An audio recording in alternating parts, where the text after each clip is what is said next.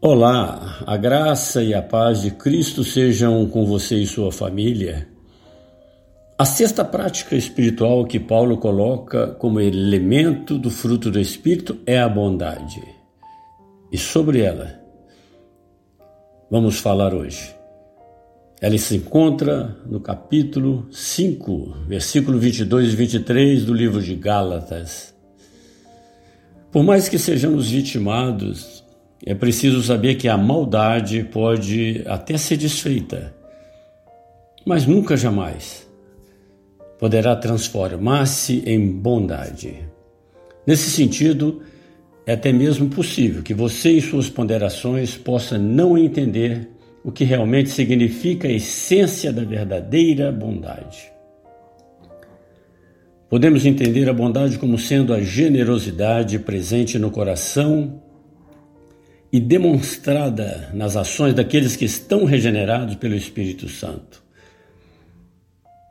É a excelência ética, moral, emocional e espiritual produzida pelo Espírito Santo em nós que nos capacita a zelar pela verdade e pelo que é correto. Essa prática espiritual nos leva a abdicar-nos de tudo que é mal e perverso.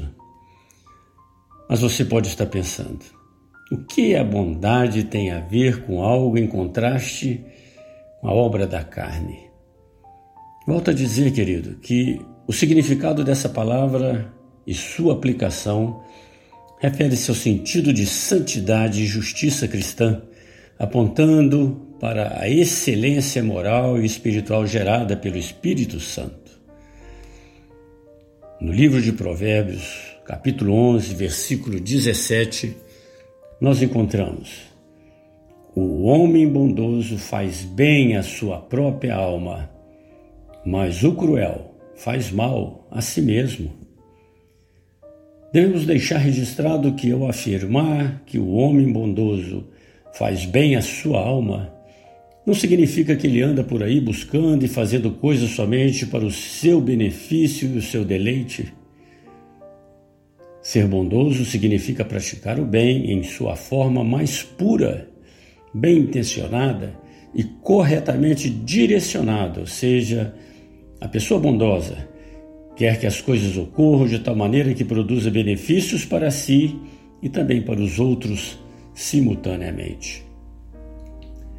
Quando temos a prática da bondade em nossas vidas, somos capacitados a viver na retidão, na integridade, na compreensão, no perdão e nos preocupamos em repudiar aquilo que é mal e corrigir o que está errado. É por isso que as decisões que você e eu tomamos todos os dias têm uma grande relevância. Um pequeno ato de bondade feito hoje representa a conquista de um ponto estratégico de onde você poderá mais tarde obter vitórias com as quais jamais tenha sonhado. Podemos, inclusive, citar aqui algumas características de uma pessoa bondosa. Ela possui o desejo de agradar o próximo, tem a sensação de bem-estar causada em si mesmo por praticar o bem, possui uma grande empatia, a qual surge quando se descobre que é possível aliviar o sofrimento de outra pessoa possui um forte desejo de compartilhar algo benéfico sem ter ganhos materiais para si mesmo, possui uma grande vontade de suprir as carências do próximo em virtude de ter nas mãos algo único que pode ser doado ou compartilhado. Aquele que é bondoso tem o benefício de fortalecer suas relações interpessoais, como atrair mais e repelir menos Mostrar bondade é nadar contra a maré, pois só quem tem coragem de ser diferente é que consegue conquistar os outros pelas suas atitudes. Ao passo que gestos bruscos e irrefletíveis transmitem a sensação de desapego e de falta de amor. Quem pratica bondade mostra aos outros o quanto gosta de estar próximo dele. É assim também com Deus para conosco. Então, é chegado o momento de você e eu experimentarmos a real bondade de Deus. É preciso que provemos da bondade dele para que sejamos uma pessoa bem-aventurada, conforme está registrado na Bíblia. Ah, como é feliz o homem que nele se refugia. Quando você e eu provarmos da bondade do Senhor e fizermos dele o nosso refúgio, saiba que seremos mais uma não seremos mais uma pessoa triste ou chateada.